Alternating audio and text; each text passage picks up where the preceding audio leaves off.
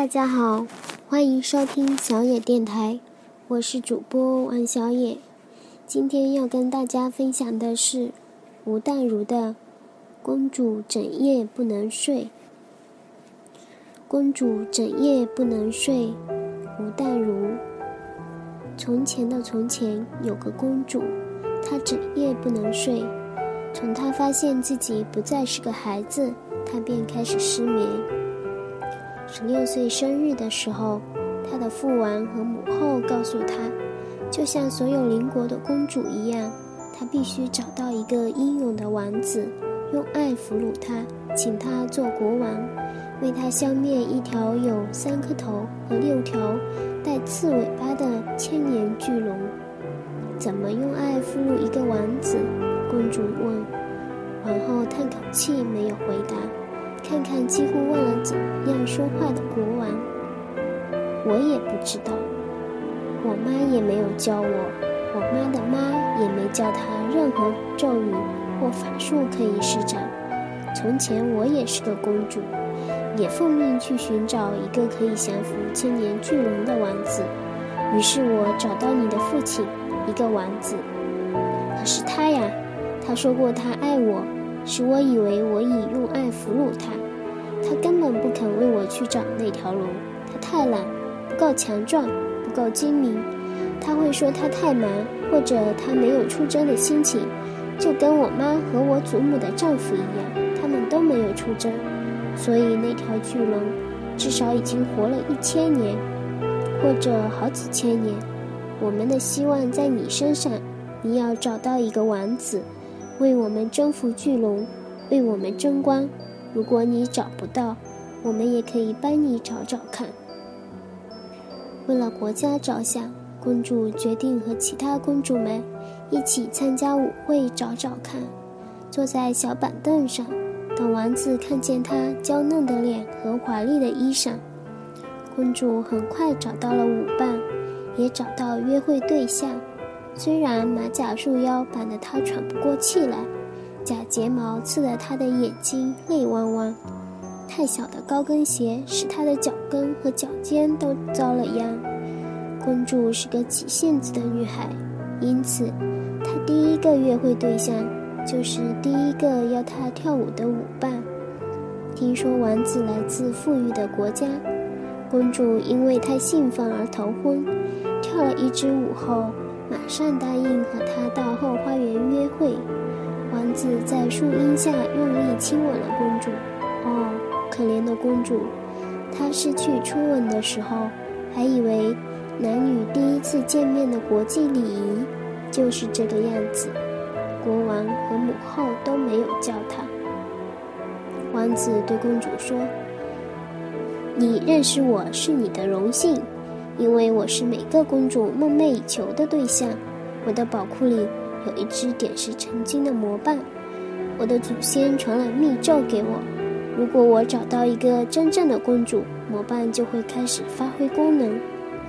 第二次和王子出席舞会，王子指着别的公主对她说：“看，你应该把腰再束紧一点，还要学她婀娜多姿的样子，这样才是个有女人味的公主。”真正的公主在跳舞时应该轻得像只燕子。公主照做了。如果不是某一天她差点因为呼吸不顺畅而休克，她可能会跟某些公主一样，让自己变成十八妖。公主看着镜子里淤青的腹部，喘了一口气，对自己说：“听，我不知道爱是什么，但我不爱那个王子。”我见他一次，痛苦一次，再也没有和王子一起出席舞会的公主，决定到不同的舞会猎取王子。第二个王子对她非常温柔，从他的眼睛里，公主第一次发现自己长得并不丑。一个夜晚，他们在玫瑰花园里一起看月亮。当他的唇快碰到她雪白的颈项时，公主问他。愿不愿意为他杀掉三头六尾的巨龙？王子躲到椅子下发抖。我从小最怕听到龙的故事。公主叹了口气，踩在高跟鞋离去。王子在他背后嘤嘤哭泣。所有草丛里的纺织娘和青蛙马上停止演奏浪漫曲。一心为了未来努力的公主找到第三个王子，离开昏暗的舞会，她才发现英俊的王子其实穿了一双比她的高跟鞋还高的高跟鞋。他摔了一跤，还装酷的脸显得很滑稽。公主笑得整夜不能睡。第四个王子，其实已经是有点年纪的小国国王。他利用灯光掩饰自己的鱼尾纹，把自己的故事说成天方夜谭。在偶然的机会下，公主的侍女拜访他的国度，打听到他原来已经有一个妻子和一堆孩子。第五个王子在第三次约会时就向公主挑头寸，公主一时慈悲。把自己的小猪普马借给他。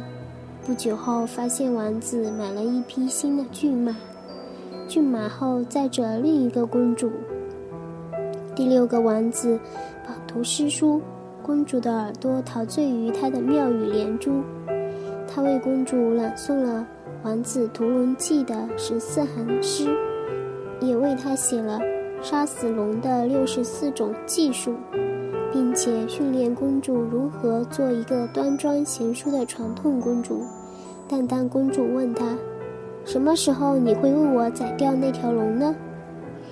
王子却对她说：“他从来没有学过骑马和用剑。”正好一只蟑螂从他们脚边飞过，王子大叫：“喂，杀死他！我可以告诉你，我妈是怎么对付这些败类的。快脱下你的鞋来！”第七个王子看起来很能干，他的父亲听说只是个流浪汉，但他自己一手建立了王国，成为国王。公主心想，这下子我找到的王子必然很勇敢。王子努力地带公主去别的王国做国民外交，建立自己的声望。公主好不容易才找到机会，问他将来会为他杀掉三头六尾的龙吗？王子看了看自己密密麻麻的行程表，说：“没空，没空，我自己还有二十条龙要应付，你那条不在我的计划之中。如果你爱我的话，你应该学点忍者的技术，替我范朵尔干掉几条，这样我就会比较轻松。”公主失望的掉头就走，又是整夜不能睡。当月亮升到中天的时候。王后忽然出现在他的船员，对他说：“女儿，你到底有没有找到王子啊？人家隔壁的阿花公主和小咪公主，老早就找到对象了。妈可没把你生得比别人丑呢，你别再挑了。可是，没有王子愿意杀掉那条龙。没没关系啦，随便啦。本来我也以为你爸爸会为我杀掉那条龙。”没想到，哎，他连一匹马都养得不好。现在那匹马已经不能跑，老早承受不了它的重量。可是，我如果找不到王子，杀掉那条龙该怎么办？你可以随便找个王子，也许会生个公主，像我们所有的老祖宗一样。等公主长大，让她去找另一个王子，杀掉那条龙，那就不关你的事了。公主个性倔强。他没有因此放弃努力，他开始学习骑马和剑术，希望在舞会迷蒙的灯光外找到真正的白马王子。可惜第八个王子孔武有力，脾气却比暴龙还难驾驭。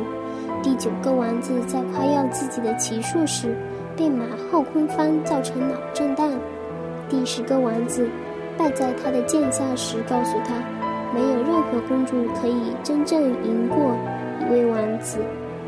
再也不耐烦的公主气得发疯，御马狂奔，跳过了王国所有标明“有龙出没，危险”的围栏，拿着他的剑寻找三头六尾龙。他越靠近那个庞大的身影，心脏跳得越厉害。然而，他离他越近，他变得越小。他是一条幻影龙。待他走到他跟前时，他已经像芭比娃娃一样袖珍，龙用温柔的眼光对他说：“请你不要那么那么凶，好不好？如果刚刚你用客气一点的语气请我出去，我会乖乖迎接你。”公主和龙做成了好朋友。严格说来，它只是条漂亮的小变色龙，只不过它会耍点法术。你越害怕和它隔得越远，它就变得越大。难怪历史上曾经记载，它比喜马拉雅山还高。故事讲到这，有没有人觉得很心酸啊？是不是世界上我们永远遇不到那个肯为我们消灭？一条有三颗头和六条带刺尾巴的千年巨龙的王子呢？公主养了龙当宠物，独自统治王国，不再参加有王子的舞会。然而，所有的王子公主都在背后叫她怪胎。有时，她也发现，没有爱情值得期待，也使人寂寞难耐。公主还是整夜不能睡。几年后，公主在野外骑马时摔了跤，一个牧羊人伸出援手，使公主免于昏迷，给她唯一一碗饭吃。于是，公主发现一个真正的王子，有他高贵而慷慨的眼神。他们结婚了，那条龙在婚礼上免费制造烟火。谢谢大家。